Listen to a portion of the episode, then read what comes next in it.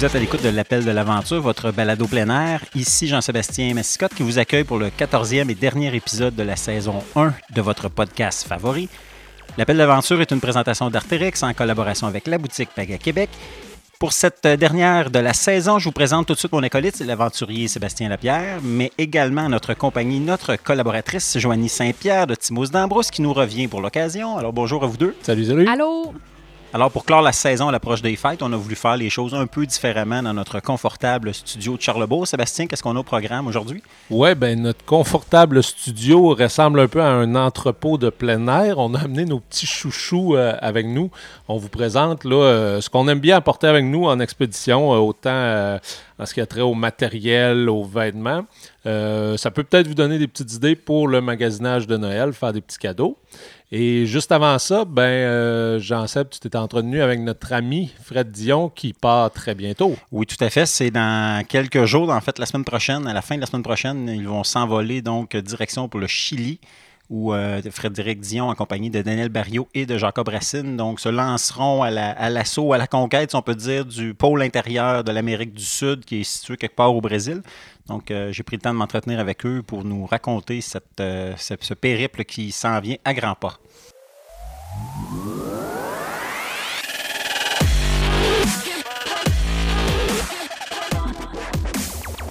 Les gars, je suis super content de, vous retrouver. En fait, je voulais juste faire le point, euh, voir un peu comment les derniers préparatifs, puis aussi ben, parler de, cette première étape de votre euh, pôle intérieur.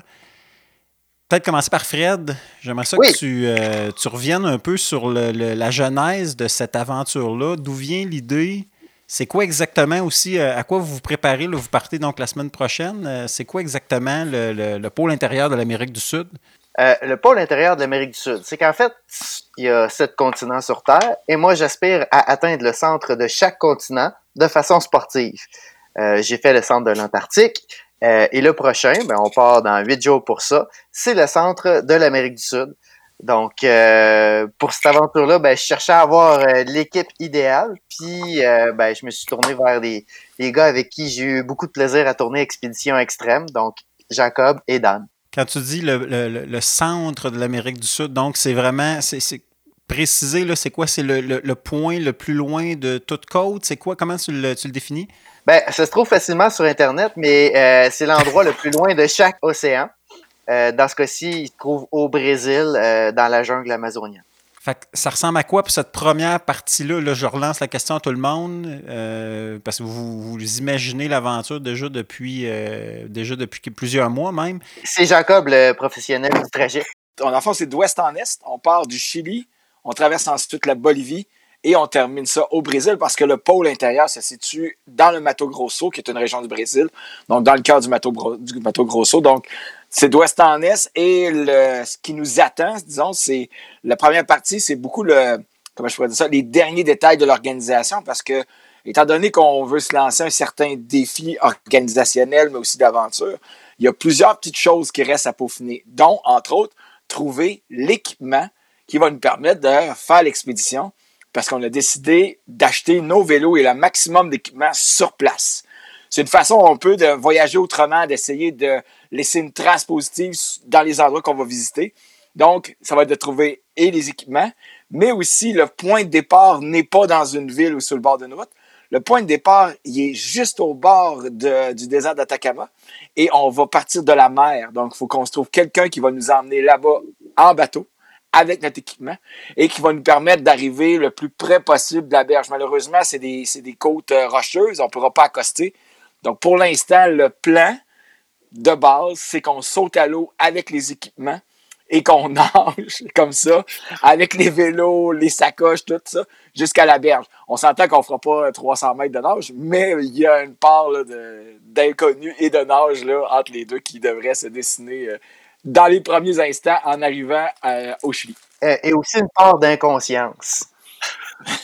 Est-ce que dans l'inconscience, on, peut considérer justement le choix des équipements, euh, de le faire là-bas, c'est pas un risque de, prendre cette décision-là? Puis là, un peu de vous lancer ça un peu dans l'univers, de dire, ben, on va s'arranger rendu là-bas pour trouver notamment les vélos. C'est quand même, je sais pas combien de kilomètres vous allez faire.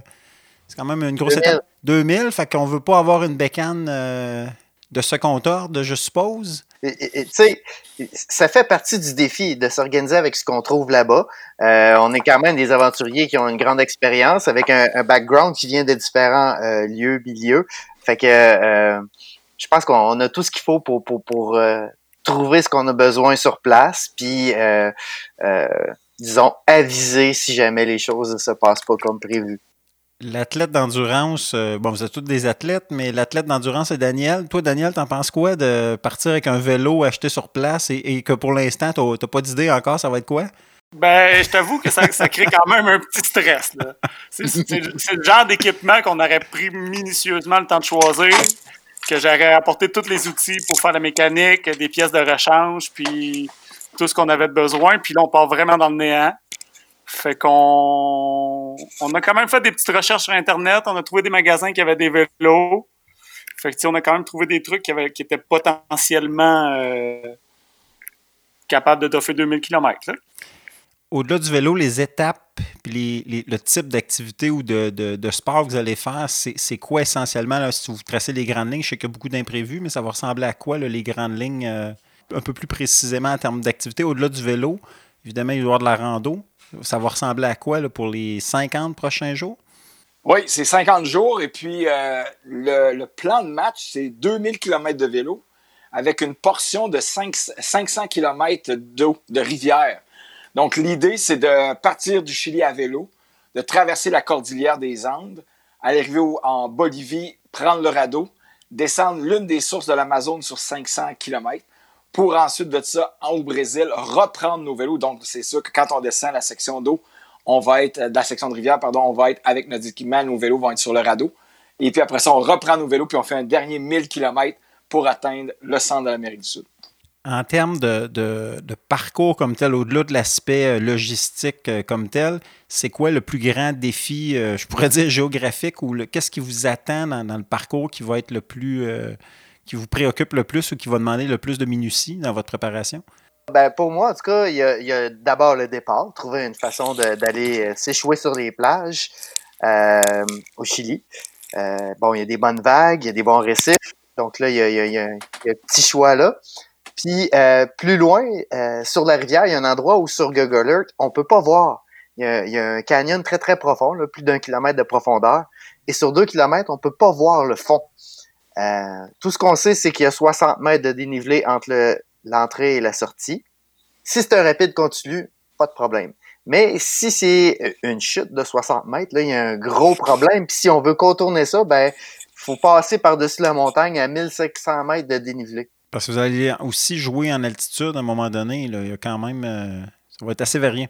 On a quand même la traversée de la cordillère des Andes. Fait qu'on va monter quand même à des altitudes de 5000 mètres moi, c'est mon c'est le petit côté qui me crée un petit peu de stress. Là. Il, y a la partie du départ aussi que Jacob n'a pas parlé, mais quand on va sauter à l'eau, on a quand même un 1000 mètres de dénivelé à monter et environ 8 km à pousser les vélos avant d'atteindre une route. Ça, ça va être une belle étape euh, pour commencer l'aventure.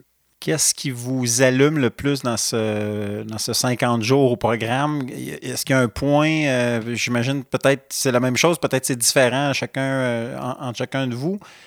C'est quoi le point fort que, vous avez hâte d'arriver, le moment de dire ça, là, euh, ça risque d'être le moment fort de l'expé? Je pense, je, pense que Fred attend beaucoup le Solar du Uni parce qu'il y a beaucoup de grottes dans ce secteur-là. C'est un des moments forts. Fred, c'est un amateur de grottes. Euh, personnellement, je ne sais pas s'il va y avoir un moment précis comme tel, euh, mais euh, le projet comme le projet en tant que tel, c'est comme un espèce de grand processus dans lequel on va passer à travers une multitude de paysages différents.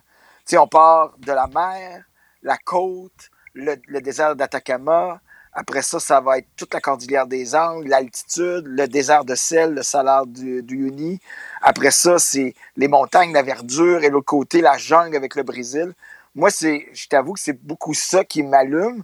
Et l'idée de faire ça avec Fred et Dan, de faire une espèce de trip d'amis, de trip de boys dans un endroit qui est au niveau visuel complètement fou, complètement spectaculaire. Moi, c'est ce que j'allais dire le, highlight de cette aventure-là, c'est Dan, c'est Jacob. Euh, j'ai l'impression qu'on serait n'importe où, nous trois, on aurait du fun, puis, euh, puis on créerait l'aventure. De mon côté, moi, j'ai accepté un petit peu euh, sur le fly. Demandé- Fred, il m'a appelé. J'ai dit, euh, je vais-tu m'en souvenir toute ma vie? Il m'a dit oui. Fait que euh, j'ai embarqué là-dedans, les yeux fermés. Fait que moi, à, partir, à partir du moment que je vais embarquer dans l'avion, ça va être une aventure extraordinaire. J'ai pas, j'ai hâte de vivre l'ensemble au complet. Bon, en fait, j'ai hâte de, me retrouver justement dans l'avion avec Dan, avec Jacob. C'est quand même tout un exploit de réussir à mettre la main sur ces deux gars-là d'avoir leur attention à 100% pendant deux mois. Évidemment, il y, a une, il y a une amitié. Comment justement se fait le, le- le partage un peu de vos différentes expériences? Parce que Fred est un peu le, vieux routier. Euh, tu as, fait bon, beaucoup de- d'expé, souvent aussi seul ou en, en plus petit groupe. Euh, Jacob, tu as quand même l'expérience, notamment avec le projet Caribou, de partir de, de longs mois en groupe. Euh, Dan, tu le, le petit, le petit nouveau un peu dans ce genre d'aventure-là, si je ne me trompe pas. Comment c'est fait depuis le départ de, ce projet-là, un peu votre partage euh, de- d'expériences diverses, puis comment vous pensez que ça va avoir une influence euh, durant l'aventure? Dans le fond, moi, c'est sûr que de me lancer là-dedans avec eux autres, comme tu l'as dit, je suis le petit rookie de la gang. De me lancer là-dedans avec ces deux gars-là, j'ai une confiance absolue. Je peux pas choisir meilleur partenaire. Sinon, ben, on s'est partagé un petit peu les tâches. C'est sûr que, tu sais, Fred, euh, on n'a pas toutes les mêmes. euh, euh, je cherche mes mots un petit peu, là, mais les, Euh, par rapport à l'expédition, moi, c'est pas. euh, Ça vient en, en second plan. Fait qu'on a chacun mis euh, les efforts, euh, tout dépendamment de qu'est-ce qu'on voulait en retirer de tout ça. Mais on a chacun nos forces, nos faiblesses. Là, puis on se donne un petit coup de main à travers tout ça. Ça, c'est vrai. Euh, le mot que tu cherchais, Dan, c'est priorité. Exactement. Euh, ben oui, tu sais, comme euh, moi, c'est bon, il y a la famille, puis après ça, il y a le travail. Mais pour moi, cette expédition-là, c'est le travail. Donc, ça vient tout de suite après la famille. Je vais mettre beaucoup plus de temps à, à travailler des trucs. à- bon, pour les gars, ben il y a, la famille, le travail, puis le travail ben, pour Jacob, c'est du guidage. Euh, pour Dan, ben il y a la construction, il y a la TV, il y a plein de choses. Euh, ça vient un peu après. Euh, ce qui fait que en cours de route, ben je suis obligé de prendre certaines décisions. Puis là, ben je les avais. Je les dis ben les gars, j'ai acheté ça, j'ai fait ci, j'ai fait ça. Mais, mais je suis super chanceux parce qu'ils me font confiance. à date. Fait que ça se passe bien. C'est vrai ça? C'est vrai ça, Jacob? oui, oui, oui. Ben, c'est clairement Fred, notre leader. Euh, tu sais, moi puis Dan, euh, là-dedans, on, on a embarqué dans son projet parce qu'il ne veut pas, après la- l'Antarctique, le centre de l'Antarctique, l'idée d'atteindre le centre de tous les, le, le pôle de tous les, euh, les continents, c'était son projet. Donc, nous, on vient se greffer à ce à ce projet-là. Et puis, euh, donc, Fred a, a l'idée ça d'une main de maître depuis le début. Puis, effectivement, il y a des choix qui, qui devaient être faits à des moments où moi puis Dan, on n'était pas disponible parce que j'étais en Europe ou peu importe. Et, et Fred prenait ça. Et, et puis, chaque fois, nous, euh, ben, en tout cas, je vais parler pour moi, à chaque fois, moi, j'avais le sentiment que euh, ces décisions-là étaient faites en fonction de la réussite de l'aventure, non pas nécessairement en fonction du désir personnel de Fred. Donc, c'était toujours des décisions qui étaient hyper cohérentes, qui étaient euh, toujours focus avec les objectifs qu'on s'était donnés dès le départ l'année passée. Donc, c'était jamais des, des décisions qui sortaient euh, comme d'un chapeau nulle part, puis on se disait comme, ben, quoi, il a pensé, ça faisait toujours énormément de sens. Et donc, euh, moi, j'ai toujours, toujours euh, abondé dans son sens, puis Dan aussi. donc, c'était cool de travailler avec lui aussi. Puis quand on a, quand Fred partageait aussi des tâches en disant, écoutez les gars, moi, là, j'ai les mains pleines. Est-ce que, que toi, tu peux prendre ça? Est-ce que toi, tu peux prendre ça? Ben, le fait qu'il y ait déjà une prémisse au niveau de la tâche, peu importe, on savait exactement où se diriger, même si c'était pas nécessairement un dossier avec lequel on était habitué ou que c'était nécessairement notre force. Ça nous permettait d'aller jusqu'au bout euh, de ce projet-là, puis de, de, mettre à terme euh, chacun des dossiers, dans le fond, qui étaient ouverts euh, pendant, le, pendant le processus d'organisation de cette aventure-là. Vous avez déjà fait quelques, quelques entraînements, de guillemets, notamment, je pense à l'opération Banquise. Euh, Fred ouais. me racontait aussi, puis ça, je, je, trouvais que ça illustrait bien un peu la dynamique, l'amitié qui, euh, qui, qui, vous unit les trois. Euh, il y a même eu un entraînement de construction euh, cet, cet, été. ouais. on, on, je vais laisser Jacob ou Fred euh, raconter un peu l'anecdote. Euh, ben, J'aimerais bien avoir la version Jacob. Ah, ben, euh, Jacob d'abord. Euh, ouais, OK. Euh, on avait prévu faire une un entraînement à trois, les gars, tous ensemble. Et parallèlement à ça, moi, j'avais des énormes rénovations euh, majeures sur ma maison qu'on faisait cet été. Donc, euh, j'a- j'avais convenu avec ma douce que euh, la, la dernière semaine, la première semaine d'août, je partais pour aller joindre les trois gars, puis on allait faire une aventure ensemble. Et, euh, et ça, c'était correct, mais on est arrivé à un moment où les rénovations avaient pris un peu de retard. La, pression, on devait être prêt parce que la maison allait être soulevée pour faire la fondation. Et euh, je, en discutant avec les gars, on avait prévu, par exemple, faire le tour du lac Saint-Jean à vélo. Puis euh, l'idée est tombée à l'eau en disant OK, on fera plus cet entraînement-là, ça va être autre chose. Et moi, j'ai dit à ma douce Ouais, finalement, l'entraînement dans ma tête qui était prévu, ça n'aura pas lieu. Donc, pour elle, je partais plus. Quand je lui ai redit que je partais finalement, oh boy, c'était moins. euh, ouais, là, il y avait comme un petit. euh, fait que là, euh, là, là, ma douce était, était vraiment découragée. Fait que j'ai dit au gars, écoutez, gars, ça fonctionne pas de mon bord. Il faudrait vraiment que je remette cet entraînement-là parce que. Parce que c'est ça, là, avec le timing puis tout. Fait que les deux gars ont dit Ah ouais, ben si Jack ne vient pas à la montagne, c'est la montagne qui va venir à lui. Alors Fred a organisé ça en un temps de mouvement. Dan et Fred sont venus à la maison et ils ont isolé l'extérieur de la maison. Ils ont fait en quatre jours ce qu'il m'aurait pris quatre mois à faire facile. facile. Ah oui, facile.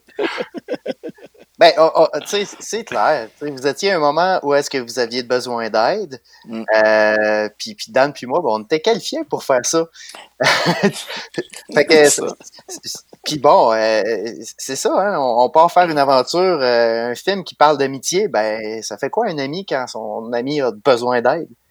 Ben, ça, ça se vit sur un dixaine, puis ça, ça, ça, ça va donner un coup de main. Ben, c'est ce qu'on a fait. Parlant, tu parles de film justement, Fred, euh, puis tu as derrière toi, euh, dans, à l'atelier, différents équipements et, euh, caisses, de matériel, photos, vidéos, drones et compagnie. Donc, ça va être un, un- un élément important de l'aventure, de documenter de cette façon-là? Oui, ben, on se lance vraiment dans, la production d'un film. Donc, euh, on travaille notre scénario, on travaille nos narrations, nos rôles, euh, parce qu'on a des personnages, tu sais, on va essayer de mettre en lumière chacun notre personnalité. Euh, on a un paysage extraordinaire. Il s'agissait d'avoir les bons équipements, bonnes caméras, puis ben, moi, je me suis amusé à, à réduire le matériel puis à le rendre le plus accessible, le plus efficace possible. Euh, fait qu'en arrière de moi, juste là, il y a plein de choses que les gars ont pas vues encore. L'idée Ah de oui. faire un film, euh, ben, c'est- principal dans, dans le projet. Puis, euh, je rappelle que autant Dan que Jacob ont un passé de production télévisée. Oui. Donc, à, à nous trois, je pense qu'on va arriver à faire quelque chose de bien capoté. Comment se planifie? On, on est presque rendu là. On va quand même vous laisser partir avant ça, mais le temps des fêtes, euh, étant donné que vous serez en expédition durant cette, euh, cette portion-là de l'année, qu'est-ce qui est au programme? Ben, de mon côté, euh, j'ai la chance d'avoir ma femme puis mes filles qui vont voyager au Pérou pendant que nous, on va être en Bolivie. Donc, et- et- et- ils ont, elles ont accepté de venir faire un ravitaillement. Ils vont venir pour Noël. On va passer quelques jours ensemble à Sucré en Bolivie. Puis eux autres, ils vont continuer une partie de la Bolivie puis retourner au Pérou. Ben, c'est la première fois pour moi que, que je vais pouvoir voir ma femme, mes filles durant un expé. Moi puis Jacob, euh, je pense qu'on va se faire un petit souper, euh, un petit souper lune de miel ensemble à Noël. On pourrait se faire un échange, on pourrait se faire un échange de cadeaux, les gars. Hey, Ah oui. bonne idée. Bonne idée. Non, mais moi, je vous ai préparé des surprises. Hein, vous savez pas, il y a des trucs dans mon stock. Pour vrai? On a-tu un calendrier de l'avant? Non, non, mais pour, pour moi, c'est c'est c'est euh, c'est- c'est pas des cadeaux, c'est des surprises. Ah, OK. Parce que dans le fond, durant le, le- le- le tracé, vous allez évidemment être en zone euh, urbaine ou en tout cas à- à- à près- plus près de la civilisation par moment, d'autres fois vraiment euh, en, en autonomie, loin de tout. Comment se partage un peu en termes de temps? là? Comment vous, euh, par exemple, la, la- la- période la plus longue où vous, vous aurez à être en autonomie, ça ressemble à quoi? Ben, en vélo, euh, on va avoir une durée de 3 à 4 jours qu'on va devoir être autonome. Sinon, on va être capable de se ravitailler là, dans les petits villages, soit en eau ou en nourriture. Sinon, la partie la plus longue va être sur la rivière qu'on veut essayer de faire le plus rapidement possible. Fait qu'on devrait être en environ 10 jours euh, en autonomie complète sur la rivière.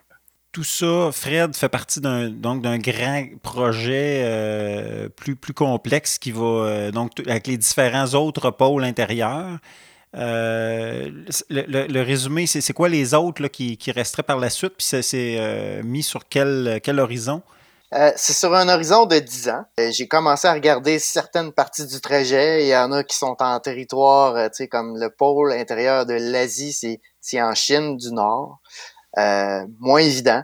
Il y en a d'autres en, Amérique du Nord, c'est au Dakota du Sud. Bon, l'Australie, c'est dans le désert. en Afrique, c'est un autre pays qui est pas recommandé d'aller. En tout cas, c'est, c'est un gros projet, puis j'ai pas le choix de les regarder un à la fois. Euh, puis de choisir euh, ben, le trajet qui est le plus beau, puis le plus sécuritaire, puis le plus valorisant, puis le plus fun. Euh, moi, je dis ça de même, mais j'aimerais bien ça en faire d'autres avec les gars. j'espère qu'ils vont, qu'on, va s'amuser beaucoup dans, cette aventure-là. Donc, on va commencer par celle-là, voir un peu, les gars. Est-ce que vous auriez l'intention de poursuivre aussi ou vous allez passer à travers celle-là en premier? on va essayer de revenir en vie de la Bolivie, parce qu'en ce moment, ça brasse un peu dans ce coin-là. Mais sinon, euh, comme moi, j'ai embarqué là-dedans tête première, on va voir où est-ce que ça nous mène. C'est sûr que si le plaisir puis l'aventure est là, puis que c'est sûr qu'on va dire oui, puis pour ma part, je vais continuer. Puis euh, moi, pour ma part, euh, des expéditions aux deux ans, c'est toujours très bon. Ça me permet d'accumuler mes airlus pour, après ça, mettre ça sur ma marge de crédit personnelle et de coupe pour partir. Donc, ça pourrait être effectivement un bon, aux deux ans, c'est un bon beat, pour moi en tout cas. Euh, Daniel, tu faisais allusion à certains facteurs un peu hors de votre contrôle, euh, l'aspect, euh, sociopolitique ou géopolitique de, de, certains pays. comment est-ce qu'il y a d'autres défis qui vous attendent justement par rapport à ça? Y a-t-il des, endroits, par exemple, où que ce soit dans la jungle où c'est peut-être un petit peu plus touché? y a-t-il des, préoccupations de cette nature-là aussi auxquelles vous avez à faire attention? Ben, pour revenir à, la Bolivie, on va. Les grosses, grosses zones chaudes en ce moment, c'est à La Paz. Puis on est quand même à 8 heures de route de, de, cet endroit-là. Fait que la Bolivie va quand même être sécuritaire. Le Brésil, euh, j'ai pas attardé mes recherches vraiment. Moi, je pense que j'ai une partie de la réponse, le Brésil. J'avais peur du résultat, fait que j'ai pas fait de recherche je, me suis dit, que mes techniques d'autodéfense étaient bonnes, qu'on allait réussir à s'en sortir.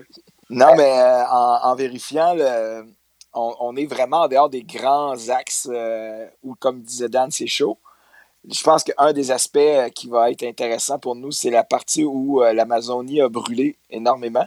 Il y a eu des grands feux de forêt là, à la fin de l'été. Donc, nous, on va avoir à traverser ces zones-là. Donc, ça va être de voir au niveau du ravitaillement, est-ce qu'il y a des villages qui sont disparus et ces choses-là. Et puis, euh, au niveau social, euh, de mon expérience, euh, avec les multiples voyages que j'ai faits, dès qu'on sort des grands centres, les gens sont toujours extrêmement aimables, extrêmement accueillants. Donc, moi, je suis convaincu qu'on va vivre une, une super expérience sociale en traversant ces trois pays-là. Oui, puis notre façon de voyager aussi, en procurant notre matériel là-bas, en achetant notre nourriture, puis en demandant l'aide un petit peu de la communauté, ça va nous aider aussi à avoir un meilleur lien avec les, les, les gens les paysans. Puis... Parce que, tu sais, avoir arrivé là avec un gros vélo en carbone, avec mm. un RAF, des pagans en carbone, c'est sûr que la communauté ne nous aurait pas accueillis de la même façon. Ouais, c'est sûr que quand tu arrives avec euh, l'équivalent d'équipement qui vaut plus cher qu'une maison là-bas, euh, c'est moins évident. C'est moins évident, mais euh, toi, Fred, je sens une certaine certaine réflexion, une, certaine retenue, là. ben, en fait, pour avoir suivi l'actualité de, tous ces pays-là euh, au, cours des, six derniers mois, puis même la dernière année, j'étais en Bolivie l'année passée pour déjà faire du repérage. Euh, on dirait que tout ce qui se passe de chaud en Amérique du Sud, puis à travers le monde, c'est au Chili. Il y a des manifestations, on a vu ça aux nouvelles euh, dernièrement. En Bolivie, présentement, le président vient de démissionner, c'est sauvé. il y a des manifestations à La Paz, mais un peu partout. Il y a, des endroits où il n'y a plus de nourriture. Euh, les feux de forêt au Brésil. Borsano qui, qui, qui, est qui est au Brésil, en fait, ça c'est le président brésilien qui est, qui est un peu l'équivalent de Donald Trump, euh, mais du dollarama. c'est, je dis pas j'ai dit ça, il aimerait pas ça. Mais euh, ben, tout ça mis ensemble, ça, ça fait que je sais pas, j'ai l'impression qu'à chaque fois que je vais en quelque part en voyage, ben il faut qu'il se passe de quoi. Ok, fait que c'est de ta faute, ça, Fred Dion. Ouais, ah! Ah ouais, puis là, on a le paratonnerre à Badlock en fait avec les autres. Ah ouais, c'est garanti que ce ne sera pas euh, de tout repos comme XP, mais bon. La vie n'est pas sans risque, là. On va y aller tranquillement. Puis comme Jacob dit, le monde sont super fins quand on est loin des grands centres. Ah oui. Fait que ça s'annonce épique. Les gens qui Oui. voudraient euh, donc vous suivre à partir de la semaine, en fait la semaine prochaine donc le, le- le grand départ pour le sud, pour la, la suite des choses, les gens qui veulent vous suivre, c'est de quelle façon la meilleure manière? On est des aventuriers modernes. Facebook, Instagram euh, vont rester les meilleures façons pour communiquer avec nous puis voir qu'est-ce qui se passe un petit peu. Là. On va tenir ça à jour. Ben bonne chance les gars.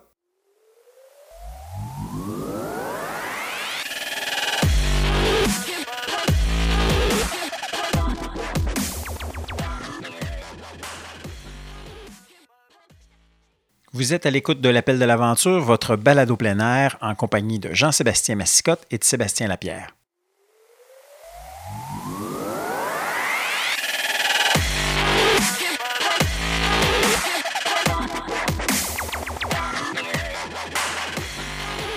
Donc, une aventure qui sera à suivre en détail. On va assurément, Sébastien, euh, suivre les péripéties Oui. des- du trio dans les prochaines semaines.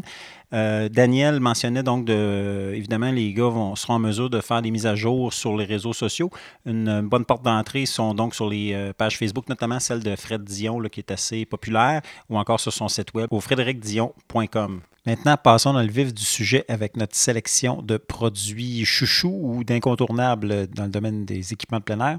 Mention, euh, pour commencer, en fait, il y a certains produits euh, au, fil des, au fil des années, euh, on a eu certains liens avec certains, certains fabricants, certains, certaines entreprises. Je pense notamment, Joanie, tu es ambassadrice North Face. On a des liens évidemment avec Arterex de notre côté, Sébastien avec tes expéditions aussi. Évidemment, il y a certains produits qui seront donc de, de compagnies où on a eu certains liens. Par contre, la grande majorité, si on a fait le tour tantôt, la grande majorité des produits qu'on vous propose, c'est des, c'est des trucs qui, sont, euh, qui ont été achetés avec nos propres dollars. Voilà pour la mention. Donc, Sébastien, on commence de quelle façon? Alors moi, j'ai envie de commencer avec quelque chose d'assez important, les vêtements. Moi, je suis vendu laine mérino. Alors que ce soit les bas, les boxeurs, la tuque, les gants, la couche de base, la couche intermédiaire, le cache-cou, On y va pour la totale. je suis en laine mérino. Alors, c'est euh, c'est un petit chouchou que j'ai dans tout- toutes mes expéditions, puis même en été, parce que la laine, euh, il y a toutes sortes d'épaisseurs de laine, puis euh, euh, la laine mérino, c'est assez confortable. La question est souvent, revient souvent par rapport à la durabilité. C'est quoi ton expérience par rapport à ça? Est-ce que tu as trouvé que les, les produits duraient quand même assez bien euh, en Mérino? Et si oui, est-ce que certains modèles ou certaines marques, tu as plus confiance? Oui, en fait, naturellement, plus on va dans la- les vêtements qui sont minces, là, donc dans les petites couches de base, c'est un petit peu moins durable. C'est quand même une fibre qui est relativement fragile. Avec le temps, euh, les compagnies sont ajustées. Sinon, ce que vous pouvez faire aussi, c'est aller dans des mélanges. Donc, au lieu d'aller dans le 100% méli- mérino, maintenant, il y, a, il y a certains mélanges, là, 70% mérino et euh, quelques pourcentages d'autres fibres synthétiques peut-être pas descendre en bas de 70% par contre, parce que là, on perd vraiment l'avantage de la laine mérino. Personnellement, ben, j'aime bien euh, tout ce qui est Smart Wool euh, pour l'avoir euh, testé en Antarctique. Donc, j'avais à peu près un chandail que j'ai gardé pendant les 45 jours. Et petit détail comme ça que je tiens à spécifier, c'est qu'il y a quand même une bonne propriété antimicrobienne. Donc, tout ce qui est odeur là, avec la laine mérino, c'est beaucoup, beaucoup moins pire que si on va dans le polyester ou dans le synthétique. Fait que 45 jours plus tard, c'est encore euh, pas si mal. C'est encore potable. Bon, j'étais en solo, mais euh, D'ailleurs, c'est la campagne de vente de Icebreaker récemment. Là. Un chandail, 7 jours, zéro lavage, zéro déchet. voilà, c'est écologique en plus. C'est écologique. Non, mais pour, euh, pour l'avoir un peu découvert, je m'en confesse, j'ai découvert le Mérino quand même un peu sur le tard, dans le sens que j'avais beaucoup de. J'ai encore beaucoup de combinaisons synthétiques et je dois avouer que les essais ont été euh, particulièrement concluants. Ça, c'est devenu dans mes morceaux favoris. Là, euh, donc, comme couche de base, c'est effectivement très, euh, très efficace et très confortable. Couche de base et côté femme, euh, sous-vêtements, mérino, c'est formidable. Quand- même quand on va jouer dans l'eau, quand on fait du canot à glace, euh, on y va vraiment avec toutes les épaisseurs de couche, comme tu disais. Puis, euh, c'est une, une fibre vraiment intéressante aussi pour les enfants. On en parlait, tu sais, maintenant, ils en font pour, pour tous âges. C'est des combinaisons qui sont un petit peu plus dispendieuses, mais qui se revendent très, très bien aussi dans l'usager. Il y a Léo et Pirouette, d'ailleurs, qui fait des combinaisons deux pièces en laine de mérino. Et j'ai un, un exemple ici aussi en synthétique, par contre. C'est la combinaison euh, Chemshire de North Face. Donc, qui va jouer aussi euh, sur une, une couche, euh, une épaisseur intéressante. Moi, je vais vous parler un peu de duvet. Euh, manteau que j'ai depuis déjà quelques saisons, qui était à la, base donc un, modèle, un modèle, un démo en fait média d'Arterex, le Firebee, qui existe toujours, qui est un de leurs manteaux d'expédition euh, euh, donc euh, de premier choix, qui n'est pas donné, mais qui est excessivement chaud. C'est à peu près l'équivalent de porter un sac de couchage. Là. C'est le... Et euh, à ma grande surprise, c'est pas un manteau qui donne l'impression non plus d'être le bonhomme Michelin quand on, l'enfile, mais la, manière, la, coupe euh, est vraiment, vraiment intéressante avec euh, les, la coupe différentielle, c'est-à-dire à l'intérieur, donc qui est un petit peu plus petit que l'extérieur. Donc il y a vraiment un, gonflant assez impressionnant. Et l'extérieur est en thermium de Gore, donc une membrane qui est hyper respirante. Euh, si vous voulez le manteau ultime, euh, à mon avis, pour, le, pour les, températures froides, c'est un bon choix. Ça m'a sauvé la vie. tu as eu sûrement des bons souvenirs, Sébastien, sur le lac Saint-Jean, euh, avec la traversée des deux Mario, de double défi des deux Mario. Moi, j'ai dormi dans un sac de couchage un peu humide, mais est arrivé un incident, on vous comptera ça une autre fois, mais ça m'a sauvé la vie cette, cette soir-là, ce- cette nuit-là, donc à moins 36 sur le lac Saint-Jean. J'ai dormi dans ce manteau-là et j'étais euh, relativement confortable malgré les circonstances. Si vous n'avez pas nécessairement ces besoins-là ou encore si vous voulez payer un peu moins cher, euh, j'aime beaucoup aussi la, série euh, Serium, là, donc euh, toujours d'Arterex que ce soit le SL, qui est une version plus légère, ou encore le LT. C'est un bon choix de manteau que je traîne partout, tout le temps, à peu près à l'année. Donc, euh, la petite doudoune de service qu'on peut enfiler par-dessus euh, par-dessus tout si on veut un peu se, garder au chaud à l'arrêt, ou encore le mettre comme couche euh, intermédiaire, par exemple, en ski sous une coquille. Moi, j'aime quand les produits sont polyvalents. Puis des doudounes comme ça, quand on bouge ou on est en action, ça fait des excellents sacs de couchage pour les enfants si on les met à l'envers. Fait qu'on fait juste les glisser, on attache le manteau, on les glisse par le trou de la taille, on rentre les mains à l'intérieur. C'est formidable comme ça garde les enfants au chaud. Ça fait aussi de très bons oreillers. Donc, une fois qu'on est dans le sac de couchage, au lieu de traîner un oreiller, la doudoune, c'est merveilleux pour appuyer la tête. Parlant de vêtements, il y a quelque chose qui a piqué la curiosité parce qu'il y a eu un gros, gros battage euh, médiatique dans les dernières semaines, euh, depuis, euh, depuis le- une partie de l'automne, chez North Face, encore une fois, avec le. Qui n'a pas entendu parler du Future Light? Exactement. Puis là, ben, pour la, la- la première fois, on le voit. On le voit. On le On voit, le moi, puis touche. Sébastien, on le touche. C'est assez impressionnant. Euh, Qu'est-ce que tu peux nous dire là-dessus, euh, Joanie, de ce manteau d'un orange euh, flash? Orange Soleil. Ben ça, c'est un manteau, euh, le Future Light que je vous ai emmené, c'est euh, c'est un manteau trois saisons. Fait que c'est pas une coquille spécifique pour l'hiver, raison pour laquelle il est un peu plus léger qu'habituellement. Mais le Future Light, en, en gros, c'est une révolution parce que c'est la première fois qu'on n'a pas besoin d'avoir une membrane pour avoir un manteau imperméable. Puis ça, c'est quelque chose sur le marché qui n'existait pas. On a toujours besoin soit d'avoir une membrane laminée ou une membrane enduite, qu'on appelle généralement des deux plis ou des trois plis. Mais là, c'est le tissage qui si je vous explique ça simplement, là, parce que ça vous prendra un petit vidéo, vous irez voir les vidéos disponibles pour bien comprendre la technologie. Mais euh, c'est comme si on, arrivait avec une toile d'araignée tissée très, très, très serrée. Donc, on est capable d'avoir une extension, une grande résistance. Et euh, de par le tissage, on a une imperméabilité. Donc, le manteau est 100% imperméable, 100 coupe-vent, très extensible et super léger. Donc, quand on marche, comme il n'y a pas de membrane, il ne fait pas de bruit. Et c'est vraiment, euh, euh, il faut se réapproprier un peu l'activité physique avec l'habillement parce que c'est pas du tout pareil comme un- une, une membrane trois plis. Fait que si on monte une montagne en ski avec un Future Light, on est habillé comme quand on va la descendre parce que le manteau évacue vraiment bien l'humidité. Donc, euh, dès qu'on marche, là, on le voit à ce temps-ci, ça commence à faire des croûtes de glace sur les épaules. Fait faut vraiment le secouer pour permettre les, Fait que dans le fond, éviter d'avoir à, se déshabiller, se réhabiller, se réhabiller à tout bout de champ, là, euh, donc de jouer en- euh, sur les couches. Est-ce qu'ils font donc, les, oui, les manteaux, mais en fait, ils ont différents morceaux. Il y a des pantalons aussi, je suppose, qui existent euh, en Future Light. Oui, exactement. Donc, différents morceaux. Ce qui est étonnant, je ne sais pas toi, Sébastien, qu'est-ce que qu'est-ce que tu en penses? Moi, je suis surpris de la souplesse du, euh, du vêtement. Ben, en fait, euh, on, en, parlait un peu l'autre jour. Euh, ce que, j'entrevois, le gros avantage d'un tissu qui est aussi mince, qui est très stretch, si on veut aussi, c'est qu'on va avoir un grand confort si on a à porter un sac à dos ou d'autres choses. Euh, on ne sentira pas le, le, tissu vraiment tout faire des, des, des motons en dessous des, des ganses de sac à dos et tout. Et il va avoir tendance justement à bouger aussi avec nous, avec les mouvements. Ça fait que le risque d'abrasion va être moins grand. Et euh, ce que je vois aussi sur le, le manteau, c'est qu'ils sont tellement confiants dans la respirabilité qu'on a complètement enlevé tout ce qui est trappe d'aération Oui. euh, sous les bras et tout. Effectivement. Donc, euh, certainement un gain au niveau du poids là aussi. Puis du confort, Puis du évidemment. confort. C'est Ouais. ça. Puis de l'usure, parce qu'encore là, c'est une zone souvent qui est euh, une zone d'abrasion par le mouvement des bras le long du corps qui souvent va user le long des, le long des fermetures Mm. ou des choses du genre. Là. Fait que c'est un autre, une autre chose qui est bien réussie. Donc, des vêtements du futur, on passe aux extrémités. un peu plus classique comme vêtements, par contre. Mais qu'est-ce que tu nous as amené, euh, Joanie? J'ai emmené quelque chose de très simple, des bas de laine. Des bas de laine qui, euh, ben, pour les enfants, pour tous, mais euh, ils en font aussi pour les enfants. La marque Combi ou Smartwool en font des excellents. Fait que c'est des bas qui sont plus dispendieux, qui vont se détailler entre 15 et 22 dollars selon les modèles.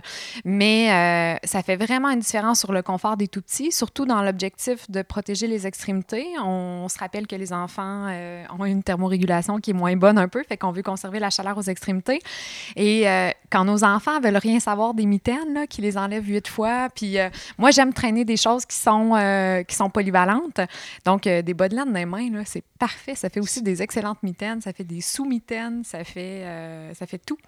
Même pour les adultes, ça peut être une chose à penser des fois d'avoir une paire de bas parce que si tu perds une mitaine à l'extérieur quand il fait très froid, ça peut dépanner, ça peut même sauver des extrémités d'avoir une paire de bas qui traîne et qui peut autant servir pour les orteils que pour une main. C'est pas très pratique là, si on veut manipuler des objets, mais ça a certainement sauvé un jour des, euh, sauvé des extrémités d'un aventurier quelconque. Parlant d'extrémités, moi de mon côté, j'ai les euh, l'an passé, je m'étais procuré, euh, un, un bout que je me cherchais de bonnes mitaines euh, bien isolantes, les Ultimate de Outdoor Research pour ne pas les nommer. Euh, excessivement chaude. Ce que j'apprécie particulièrement, bon, évidemment, c'est une membrane euh, Gore-Tex, donc euh, mitaines qui sont euh, entièrement étanches, paumes en cuir complète, ultra robustes. Ils sont quand même assez légères et il y a, le, y a, le, y a une, une mitaine intérieure qui s'enlève avec velcro. Donc, facile à faire sécher. Et ce que j'apprécie particulièrement, c'est que je suis capable de les, de les utiliser avec un autre sous-gant. Donc, notamment pour la photographie. J'aime beaucoup ça, là, en exemple, en, ski ou des choses du genre. Je vais traîner, donc, quand il fait très froid, je garde la mitaine. Et en dessous, j'ai un, un gant plus mince là, qui est euh, tactile, notamment pour les écrans. Un autre gant euh, Outdoor Research là, euh, de, type sensor. donc, on est capable de manipuler les téléphones et les autres écrans tactiles du genre. Alors, ça fonctionne particulièrement bien. Depuis ce temps-là, j'ai pu, je ne me suis pas regelé de doigts depuis. En fait, c'est ça. hein, On a souvent tendance à penser au système multicouche pour le corps, mais le, multicouche s'adapte aussi bien aux extrémités, que ce soit pour les pieds ou pour les mains, avec différentes couches de, de gants, de sous-gants, de mitaines. Ça fait très bien. Et quand on parle de multicouche, bien, on peut parler de multicouche de portage. Que, Ah oui? que ce soit sous le manteau ou sur le manteau. Euh, quand on a un bébé, pour, euh, pour simplifier les sorties, on peut euh, directement avoir notre bébé en portage avec une extension de manteau comme Cocoala, par exemple, qui, se, qui va se zipper directement sur votre manteau. Mais il existe également des, des housses de portage. J'en ai emmené un exemple ici. Il y a quelques compagnies qui en font. La plus commercialisée, je dirais que c'est Baby Glue, qui est fait par Chimparu. C'est vraiment une housse. Euh, 100% imperméable, 100% coupe-vent, doublé en polar. Certains modèles peuvent être isolés aussi qui vient avec euh, un capuchon. Donc, capuchon avec généralement un col de fourrure qui peut être amovible, qui permet de dévier le vent plus facilement, mais ça rajoute un confort incroyable. C'est une housse qui fonctionne pour, euh, pour tous les âges jusqu'à ce que vous soyez plus capable de porter vos enfants finalement, parce que la housse se zip ou dézip, là, euh, je, m'excuse du terme. Ça, ça ajuste donc avec une fermeture à glissière. Est-ce que ça, justement, c'est une question de, poids, de taille ou c'est un mélange des deux? Comment, comment justement qu'on sait, là, au-delà de- du confort euh, ou du, du fait que c'est plus confortable à un moment donné pour l'enfant, Est-ce qu'il y a des poids, par exemple, comme un pour les, sacs de portage? Non. Il n'y a vraiment pas de poids. Ça vient s'ajuster, ça vient s'attacher directement par, euh, par des sangles derrière le porteur. Fait que ça fait le tour complètement du porteur, ce qui fait que ça reste stable. Puis euh, ça devient juste une grande couverte pour les enfants qui ont les jambes plus longues. Puis pour les petits, ben là, on vient l'attacher complètement. On la referme avec, euh, avec l'élastique.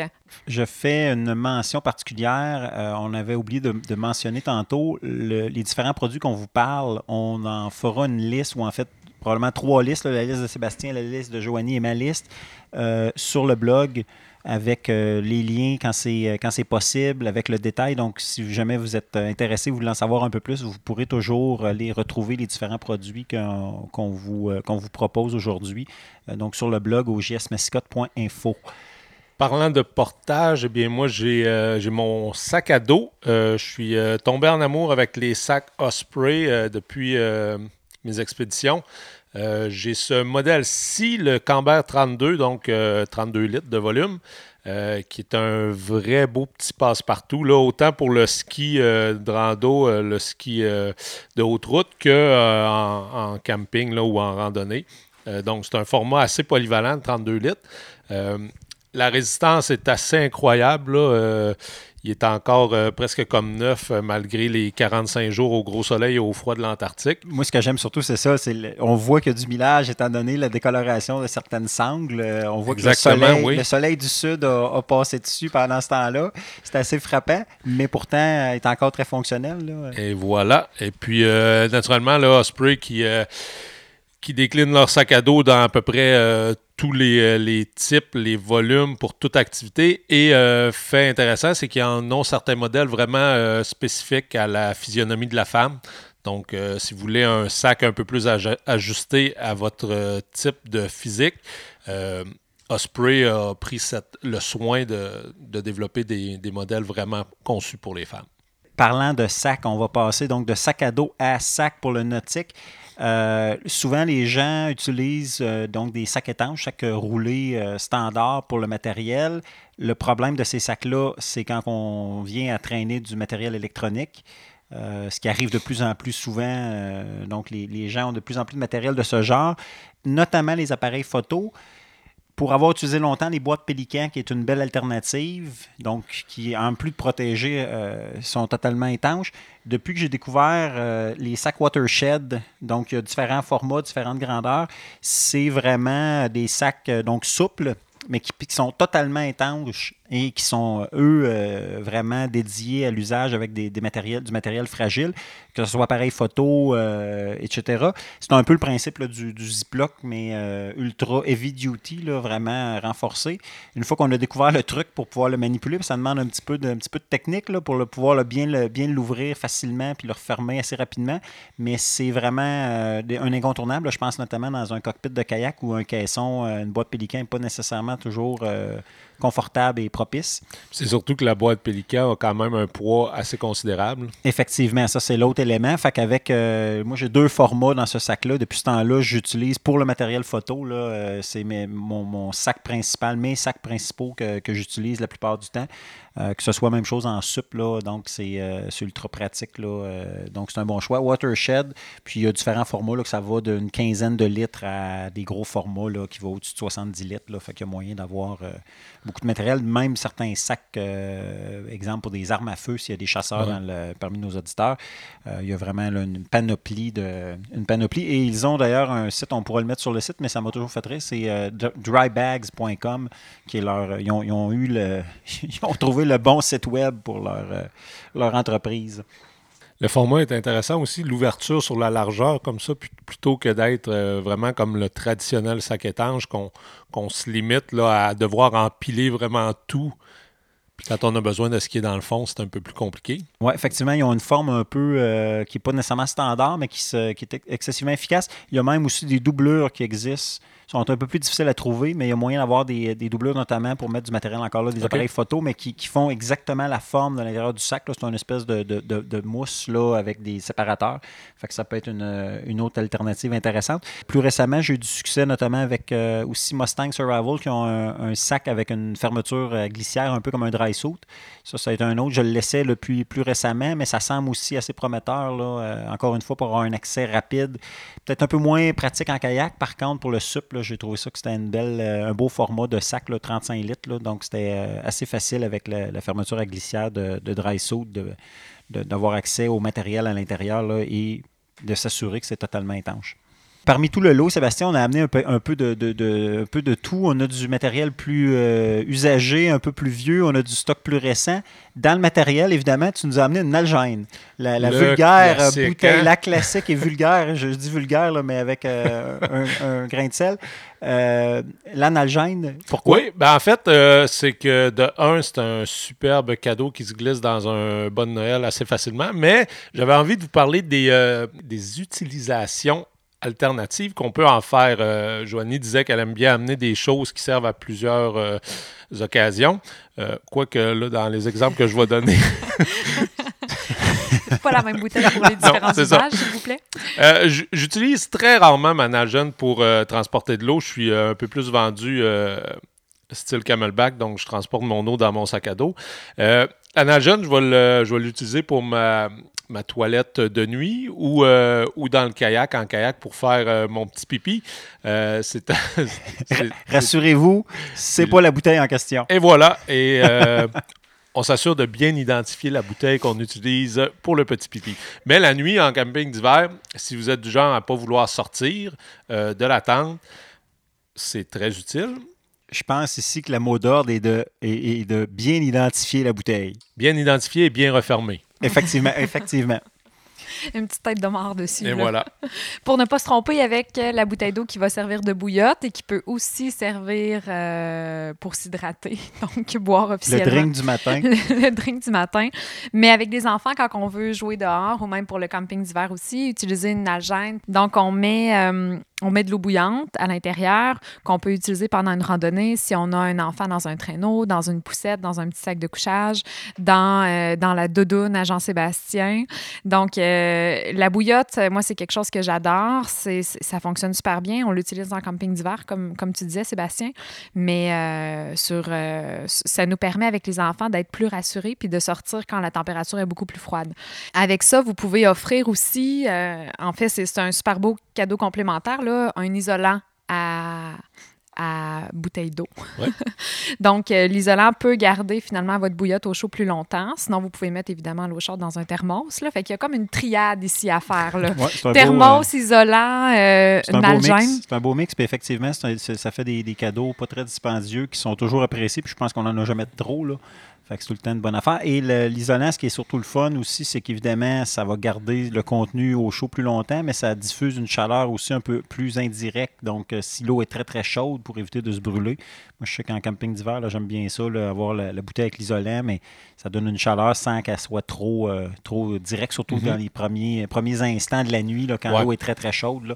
C'est euh, c'est une bonne façon de, une bonne façon de conserver le, le- le confort. Tout à fait. Sinon, en complément à ça, quand on parle d'activité, il y a toujours euh, des raquettes. Une paire de raquettes, c'est un super beau cadeau Oui. Ben pour oui. n'importe quel âge. Et euh, sont particulièrement jolies d'ailleurs, celles que tu as amenées. Mais j'ai emmené les Kid Trail de GV, les raquettes GV, qui est une compagnie qui est faite ici à- à- au village Huron, Wendake. Donc, euh, c'est une compagnie autochtone. Et je les aime beaucoup parce que c'est euh, c'est un modèle qui, euh, qui s'ajuste en fonction des âges. Donc, évidemment, le harnais s'ajuste à la grandeur des pieds, des bottes. Il y a deux, euh, deux endroits pour ajuster la sangle sur le dessus du pied. Mais il y a aussi une vis sur le tamis qui permet de fixer le harnais au tamis ce qui fait en sorte que la raquette devient une seule grande botte, si on veut. Fait que pour les enfants qui commencent à marcher, ils sont capables de reculer, de passer par-dessus des troncs d'arbres sans que la raquette, sans que En fait, l'arrière de la pivot, raquette. c'est ça? Exactement. Essentiellement, c'est ça. Exactement. Puis il y a évidemment des jolis ours polaires. Ouais. Fait que c'est toujours, c'est toujours gagnant avec les enfants qui, euh, qui veulent euh, un produit attirant. C'est ça. Mais là, on reste quand même dans les stéréotypes de il y a les ours bleus et les ours roses. Mais bon, on On rentrera pas dans ce on débat-là. rentrera pas dans ce débat-là aujourd'hui. On parlait de bouillotte. Donc, pour faire chauffer cette eau-là, euh, ça prend un réchaud. Effectivement. Moi, Là, j'en ai. euh, j'ai mes deux, euh, j'ai mes deux favoris, euh, hivernal et estival. OK. Donc, euh, commençons par le plus petit, hein, le, le- le petit kit euh, d'été. C'est mon fameux euh, Pocket Rocket de MSR, qui est très, très, très minimaliste. Donc, euh, très léger. Ça se traîne bien dans une poche de manteau. On a juste à le visser sur une, une bouteille là, de, Sur les cartouches. sur les fameuses cartouches et c'est fait. On allume et voilà. Donc, simple, efficace, très léger. Puis pour l'hiver, Et pour l'hiver, ben, j'ai mon euh, fameux MSR XGK. Euh, bon, vous remarquerez que je suis un peu vendu MSR. Oui, parce que là, ce qu'il faut comprendre, c'est qu'il y a quand même quelques sortes. Par contre, dans les, dans les, grands, euh, dans les grandes compagnies qui fabriquent des réchauds, MSR est quand même un des géants là, qui, en fabrique. D'ailleurs, j'ai un- un- une version du XGK, moi, de, Le premier, là? probablement, sérieusement, je pense que c'est un de mes premiers morceaux d'équipement. Je l'utilise encore. Ça doit faire probablement au-dessus de 25 ans, je l'ai. Ça trahit un peu mon âge. Ouais. Euh, Bon, mais il n'y a pas l'air de ça, là, mais il mais se ressemble encore. C'est encore le principe avec la cloche, etc. Ouais. Puis, euh, Celui-là a quand même une douzaine d'années. Quand même. Euh, et fonctionne très bien. Le, le secret, c'est que c'est l'entretien et c'est très facile d'entretien surtout. Donc, si on veut être capable de l'entretenir en expédition, il faut que ça soit simple. C'est mon turboréacteur, assez bruyant, mais euh, très efficace. Euh, on s'entend qu'on ne cuisine pas avec le XGK, c'est vraiment que pour faire fondre la neige. Euh, on n'ira pas faire de la petite cuisine euh, gastronomique avec ça. C'est euh, c'est un peu trop puissant pour rien. C'est souvent un des défauts que les gens reprochaient au XGK, notamment, ou à certains réchauds qui sont bruyants de par leur, leur configuration. Par contre, moi, c'est un- une chose que j'aime beaucoup parce que l'hiver, justement, tu sais à distance pendant que tu fais d'autres choses s'il il fonctionne. à l'oreille, tu dois être comme moi. Là. À l'oreille, je, je sais, ah, je, je suis en train de manquer de pression, je manque de, de gaz ou ça va bien. Donc, euh, ça, c'est un inconvénient. C'est évidemment dans un terrain de camping euh, où il y a bien du monde autour puis tu veux jaser, mais sinon, en, long voyage ou en expé, c'est un, choix judicieux. Ben, Encore une fois, c'est comme tu le dis, ça, va avec les besoins. Donc, euh, si, si vous, euh, voulez opter pour quelque chose d'un peu moins bruyant, que vous n'avez pas nécessairement besoin de la, la Cadillac en termes d'économie de, de temps et de carburant pour, apporter un litre d'eau à ébullition, ben, il y a, il y a d'autres modèles. Euh, moi, par contre, là, ce, que, ce que je dis, c'est que pour le camping hivernal, quand vient le temps de faire fondre de la neige, euh, c'est un très bon choix. Moi, en complément, en fait, c'est un espèce de mélange entre les deux. Moi, mon, mon coup de cœur, un des réchauds que j'utilise le plus depuis quelques années, c'est le Reactor de MSR, qui est un, un, un poêle, à- ce qu'on va dire radiant. En fait, c'est un poêle à cartouche, mais dans la nouvelle génération, donc avec une- un élément qui devient euh, radiant par la suite, excessivement rapide. Euh, excessivement compact, léger. Le gros avantage aussi, c'est que pour un poêle à cartouche, souvent le problème, c'est quand on arrive autour de zéro, ça nous cause des problèmes. Et là, il n'y a plus assez de pression à cause de la température. Le- le- les, cartouches euh, manquent de pression à cause du froid. Dans ce cas-ci, on arrive à être d'un super efficace, euh, économe au niveau du, carburant, mais aussi de descendre un petit peu plus. Donc, on, peut, euh, je l'ai déjà eu là, autour de moins 10, là, ça fonctionne encore. Évidemment, bon, il y a quelques petits trucs, il faut euh, quelques petites précautions, puis on apprend à les, utiliser. Mais c'est vraiment un réchaud que j'ai apprécié. Autant on avait ça dans les gros. Euh, L'an passé, quand on est allé, euh, c'est vraiment là, euh, très, très, très efficace et très euh, facile d'utilisation. Évidemment, encore là, ce n'est pas un réchaud pour cuisiner. Par contre, pour faire chauffer de l'eau, des, des, des mets déshydratés, c'est c'est excellent. Et des biberons. C'est la forme euh, parfaite, exacte. L'eau bout, on met le biberon, ça prend 45 secondes calculées et le, le lait est prêt. Et cela m'amène à mon élément surprise. J'ai hâte de voir votre réaction. Euh, L'inconvénient, puis Sébastien, tu me corrigeras, même chose, Joanie. Moi, l'un des problèmes que j'ai avec les, euh, réchauds à cartouche, c'est évidemment, contrairement aux réchauds avec gaz liquide, où c'est facile de remplir avec du nafta, savoir exactement la quantité qu'on utilise, euh, partir avec des bouteilles pleines si on part en expédition, par exemple. Les poêles à cartouche, ça a toujours été un peu le problème. C'est quand tu pars avec ta cartouche qui est à moitié pleine, mais là, tu es comme pris que des cartouches. Je sais pas si vous êtes comme moi. Moi, j'avais à un moment donné, j'avais plein de cartouches chez nous parce que je voulais partir, puis tant qu'à traîner une cartouche, je voulais qu'elle soit pleine. Fait que là, ben, j'avais des demi-cartouches, je laissais la cartouche à la maison, j'en rachetais une autre, puis là, ben, je me ramassais avec plein de cartouches. Est-ce que vous êtes un peu dans ma. Rassurez-moi, est-ce que je suis euh, normal docteur? Je suis peut-être un petit peu freak. euh, Je calcule souvent euh, et, et je mets au crayon de feutre le nombre de temps que j'ai utilisé la cartouche. Fait que je suis capable de savoir à peu près, euh, en fonction du temps que je l'ai utilisé, combien il me reste de temps d'utilisation de cartouche. Euh, c'est mon petit truc à moi que je fais. Donc, une fois que j'ai utilisé une cartouche euh, 10 minutes, ben, je vais marquer 10 au crayon de feutre. Bon, mais maintenant, désormais. Moi, avec des enfants, j'ai pas le temps de faire ça, fait que ton truc Bon, ben, m'intéresse. désormais, mais Sébastien va trouver le truc aussi. J'ai des enfants aussi. Sébastien va trouver le truc euh, intéressant aussi. En fait, c'est une, euh, c'est un, c'est un petit bidule d'une compagnie coréenne. Euh, c'est écrit d'ailleurs, si vous regardez, là, c'est G-Works. Si vous regardez le- les instructions, tout est écrit en coréen là-dessus. J'ai trouvé ça c'est sur Amazon. Bon, C'est- je vais vous le c'est une traduire. cinquantaine de dollars. En fait, c'est- il s'agissait d'y penser, c'est que ça permet de connecter deux cartouches ensemble. Ah, OK. Et l'idée, c'est qu'on en met une, par exemple, au congélateur quelques instants. Ça change la pression dans les deux bouteilles, dans les deux cartouches, et vous êtes capable de transférer le Ah. carburant d'une cartouche à l'autre. Ce qui fait que c'est terminé d'avoir des cartouches qui sont à moitié, à moitié pleines ou à moitié vides, là, dépendamment de comment vous, vo- comment vous voyez ça. Il s'agit de le connecter, puis par la suite, vous transvidez tranquillement, pas vite. Idéalement, il faudrait le faire avec une balance pour être capable d'avoir la bonne quantité de carburant dans la cartouche, qui correspond, c'est indiqué évidemment sur la, sur la bouteille. Donc, petit bidule excessivement bien fait. J'ai fait des essais, j'ai été capable de, de me libérer d'un paquet de fonds de cartouches qui traînaient à la maison pour remplir à partir des grosses. Puis aussi, il y, a, une économie, évidemment, il y a un achat. là, je disais, c'est une cinquantaine de dollars pour ce petit truc-là. Par contre, l'avantage qu'on a par la suite, c'est qu'on est capable d'acheter, au lieu d'avoir des petites cartouches qui coûtent plus cher, si on a besoin de petites cartouches, mais on peut en acheter une, grosse et remplir les autres plus petites. Fait que déjà là, il y a une économie d'échelle à faire. Fait que euh, petit bidule euh, qui, est disponible sur Amazon. À date, c'est la seule place, je l'ai trouvé. Mais euh, donc, achetable en ligne assez facilement. Très intéressant. J'en profite pour euh, mentionner un petit détail aussi. On parle beaucoup des cartouches, puis on disait que c'est pas très euh, euh, performant par temps froid. Si vous n'étiez pas au courant, il y a maintenant plusieurs fabricants qui ont, qui ont développé des modèles qui permettent d'utiliser les cartouches dans leur forme liquide, d'utiliser le gaz des cartouches dans leur forme liquide. Donc, on a un petit trépied, on vire la cartouche à l'envers, ce qui permet au liquide d'arriver vers la, la partie où se fait l'écoulement.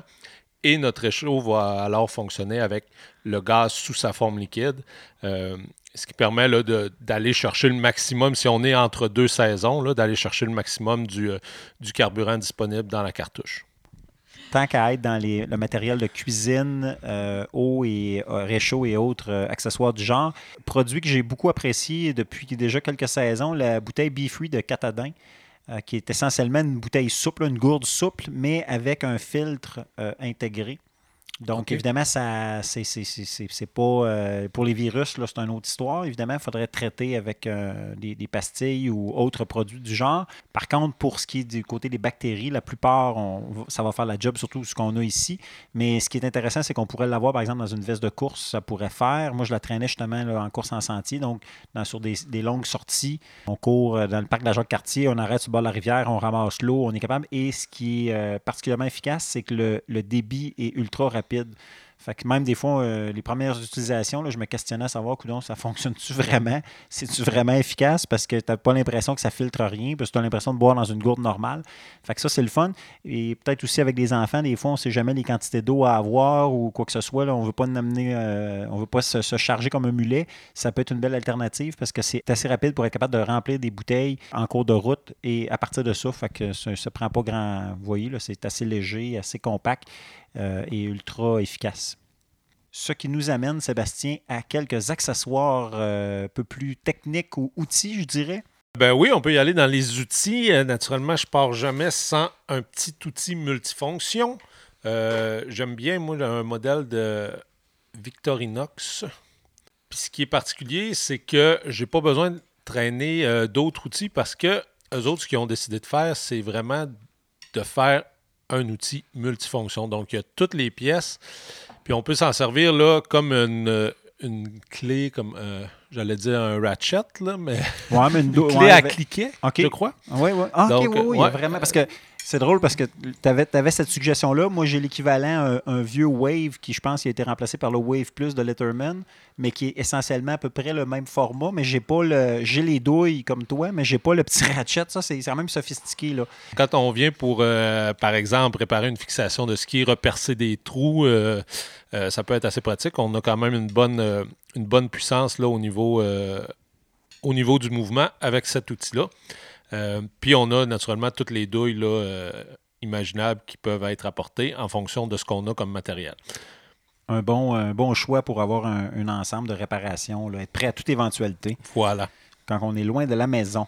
Ben, c'est ça, moi j'avais le- l'équivalent de Letterman, mais c'est ça, il y a différentes options. Encore une fois, ça fait des, bons, euh, des, bonnes, des bonnes suggestions de cadeaux. Euh, il y en a à peu près pour tous les prix, fait que ça peut être un bon. euh, Tu rappelles le modèle? Est-ce qu'il y a un modèle en particulier de Euh, ton côté, euh, Victor C'est dans le Victorinox le modèle exact.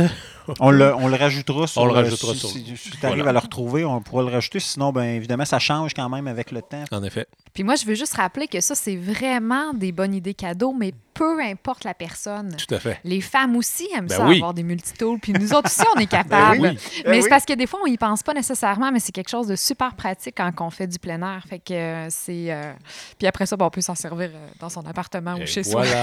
soi. pas besoin d'une multitude d'outils. Effectivement, encore une fois, et là, c'est l'exemple parfait de faire plein de choses avec le même. Donc, la polyvalence. Et voilà. Hein, c'est le mot bon- d'ordre à bon Noël exemple. cette année. Là, encore une fois, Sébastien, on doit être connecté de manière euh, satellitaire, je suppose. On a eu des suggestions, on, on tombe un peu sur les mêmes produits, c'est-à-dire le InReach. Le fameux InReach, oui, qui nous permet d'être en sécurité partout où on va, mais aussi de rester en contact parce que c'est c'est un peu ce que j'apprécie. J'ai pas eu à m'en servir pour son euh, côté sécuritaire encore et euh, je touche du bois et j'espère que ça n'arrivera jamais. Mais si ça l'a arrivé, j'aurai ce qu'il faut. Par contre, pour garder contact, là, c'est quand même un petit bidule intéressant parce que ça permet de com- communiquer euh, dans les deux voies. Donc, on peut envoyer des messages et on peut en recevoir partout où on est. La grande différence avec le spot, c'est que ça ne fonctionne pas sur les mêmes satellites. Donc, InReach est avec Iridium. Iridium, voilà. Global, Glo- Glo- Global Et Star. Spot est avec Global Star. Global Star. Donc, Global Star est beaucoup moins présent là, dans les régions un peu plus reculées. Là, si on si on s'en va euh, passer les cercles polaires, euh, il n'y a plus de Global Star. Même chose, là, à mesure qu'on monte là, vers le nord euh, du Québec, on va avoir une couverture limitée. Dans l'océan aussi. Donc, euh, si vous voulez. l'Afrique également, qu'il y a certains endroits là, que, où c'est plus, un peu plus difficile. J'ai des, une anecdote de, de- de gens que je connais, c'est ça, qui ont disparu des écrans radars parce qu'ils pensaient qu'il y avait une couverture avec leur spot. Puis ils étaient quelque part en Afrique. Puis finalement, pour apprendre que la zone où ils étaient, il n'y avait, pas de- il y avait pas de couverture. là.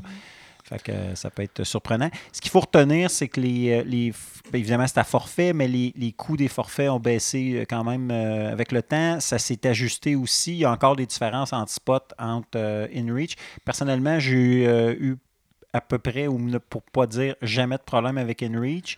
Euh, ce qui est mon, mon- personnellement mon, mon choix de prédilection, euh, donc anciennement avec qui était fait par Delorme euh, et qui est aujourd'hui fa- fabriqué par Garmin. Fait que c'est des appareils qui sont dans la, dans la qualité de fabrication qu'on connaît chez Garmin. Il y a même désormais de nouveaux appareils qui ont sorti. là. Toi, Sébastien, tu es un, un explorer de la génération précédente, qui est comme un peu mon, mon, mon- ma version standard, le SE que j'avais. J'ai la nouvelle version du Explorer ici, l'Explorer Plus, donc euh, qui est faite par Garmin.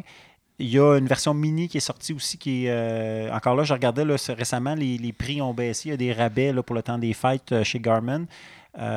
Et il y a même des, GPS avec le InReach heure intégré. Donc, il y a vraiment une gamme qui s'est élargie encore, mais un vrai GPS, parce qu'évidemment, tu as, le GPS, mais il y a une version vraiment un GPS de Garmin qui ont. En fait, c'est un peu l'inverse. Au lieu de prendre ouais, un- une balise où ils ont intégré le GPS comme dans l'Explorer, ils ont fait l'inverse. Ils ont pris une version de, de GPS plus standard, donc avec plus facile à utiliser comme GPS. Et accessoirement, ils ont intégré les fonctions du, de communicateur par satellite de InReach. Donc, excessivement, euh, excessivement efficace. Puis je vous dirais, c'est une assurance qui coûte pas cher. Des fois, on se dit, ah, l'appareil vaut quelques centaines de dollars. Euh, par la suite, on a évidemment le forfait, mais on peut le mettre en dormance quand on ne l'utilise pas. Et surtout avec des enfants. Toi, je ne sais pas Mm. c'est quoi ton, ton opinion sur la chose, si ça change un peu la donne quand on est avec des enfants. C'est sûr que si on était sous, sous une couverture euh, cellulaire, ça, ça va.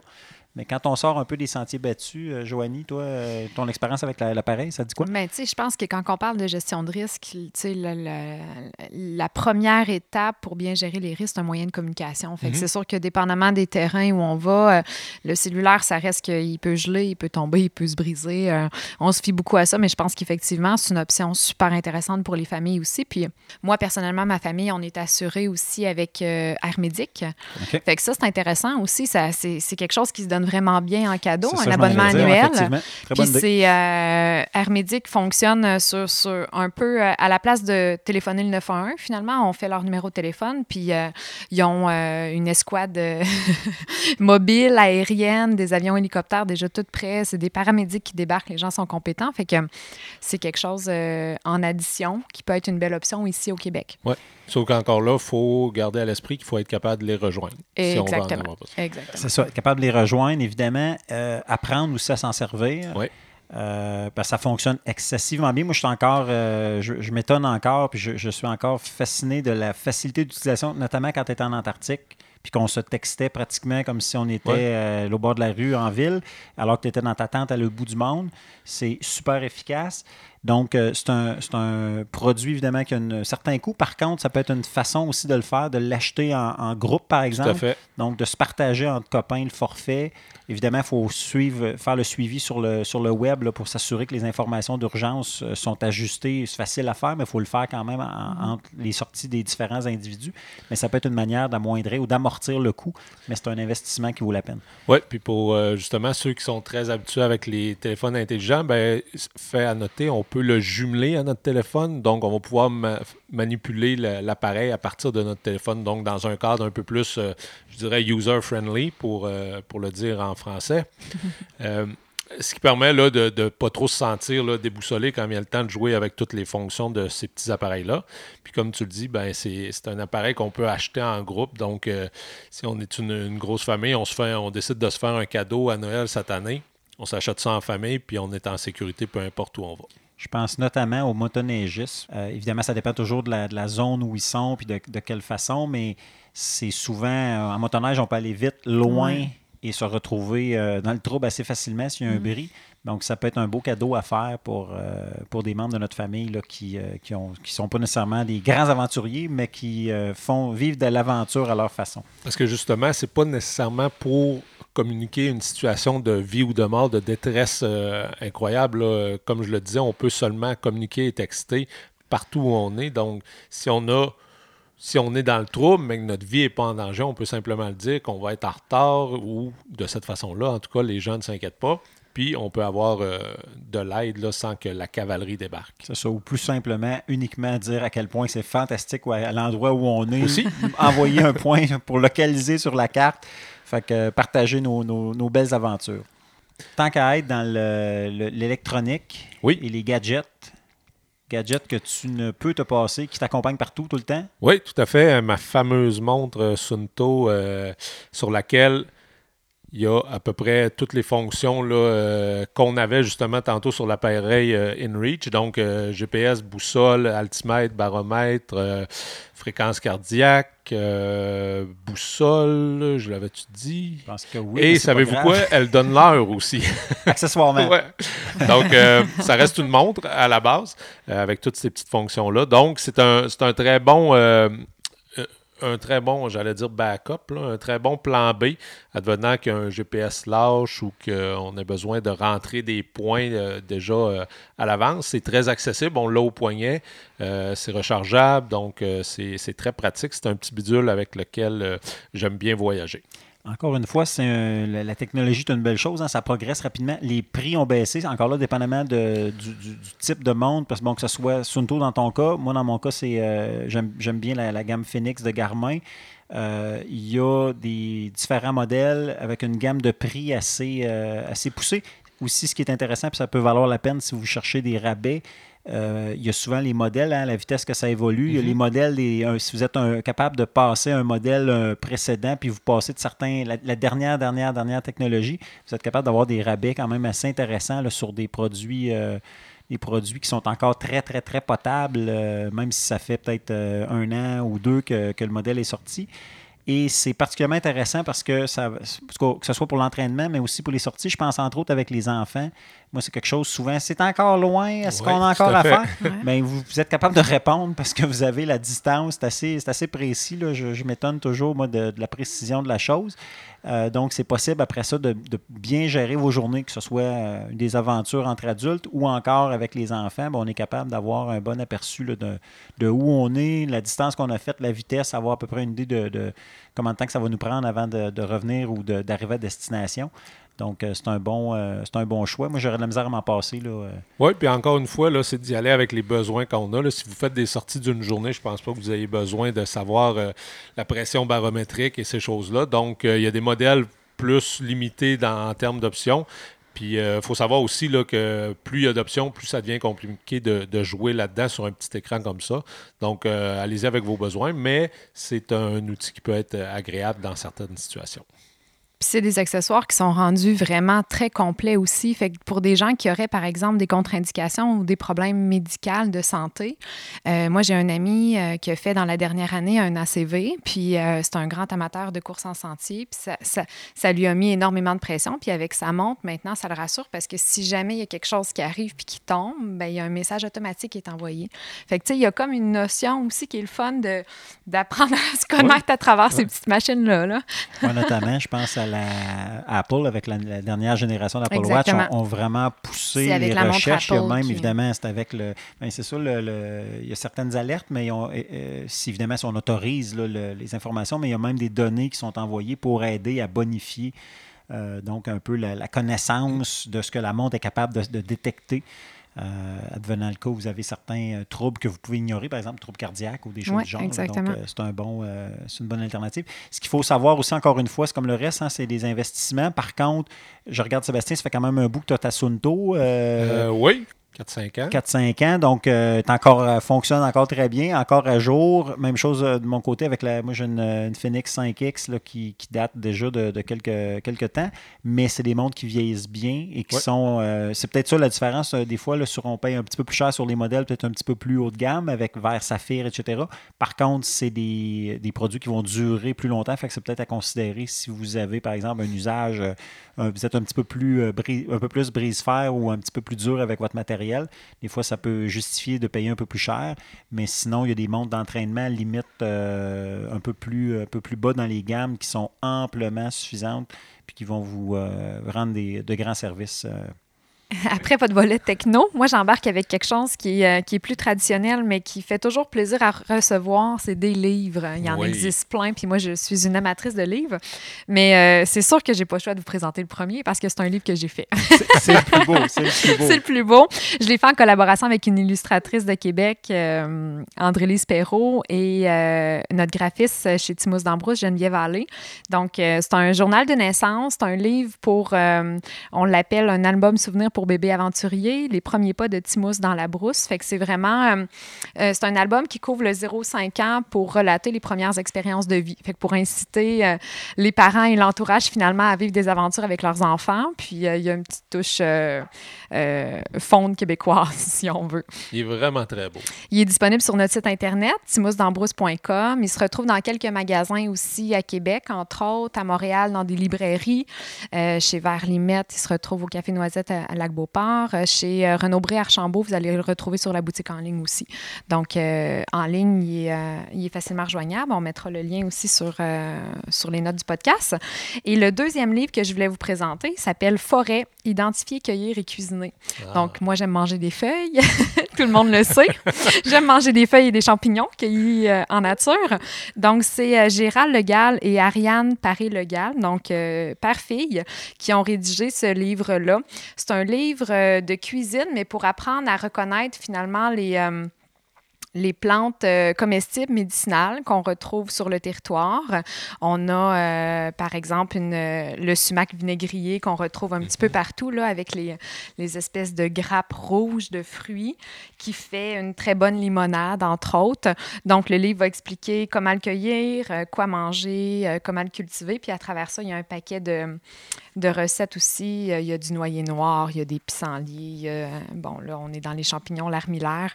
Mais c'est une Bible qui, euh, qui, qui, donne le goût de faire des recettes pour euh, recevoir notre famille pendant le temps des fêtes, original à saveur ben boréale, puis ensuite ben, d'aller avec notre famille dehors en cueillir. Voilà. Toute saison, principalement euh, trois saisons, là, printemps, été, automne. Mais, mais en ce moment, on peut quand même faire de, la, de la limonade de vinaigrier. Donc, sachez-le, si vous voulez une boisson sans alcool pour les femme enceinte, ça peut être une bonne option. voilà. Aurions-nous fait le tour euh, de cet épisode 14, dernier de la saison 1 de l'Appel de l'Aventure? Je pense que oui. Ça fait un bon, tour un bon, tour d'horizon. Euh, vous aurez de belles suggestions donc à, à, surveiller pour le temps des fêtes.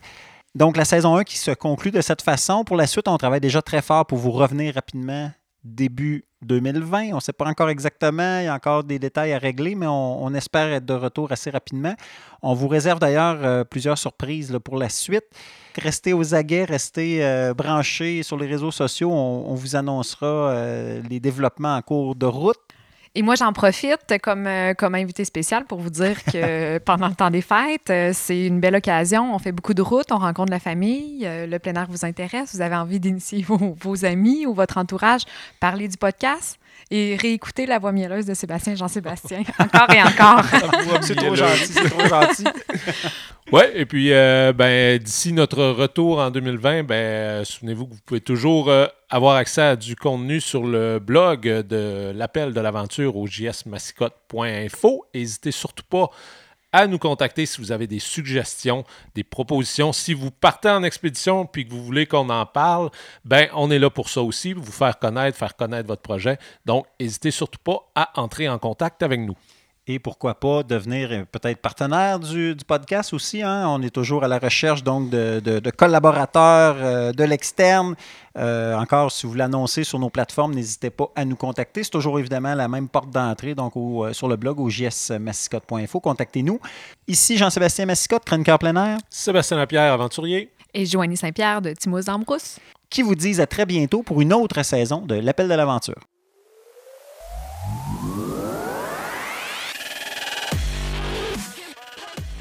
Venez d'écouter le dernier épisode de la saison 1 de l'Appel de l'Aventure, votre balado plein air.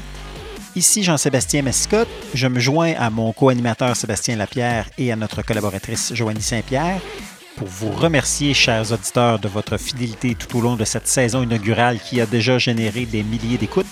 Merci aussi à nos nombreux invités qui ont participé à ces 14 premiers épisodes du podcast.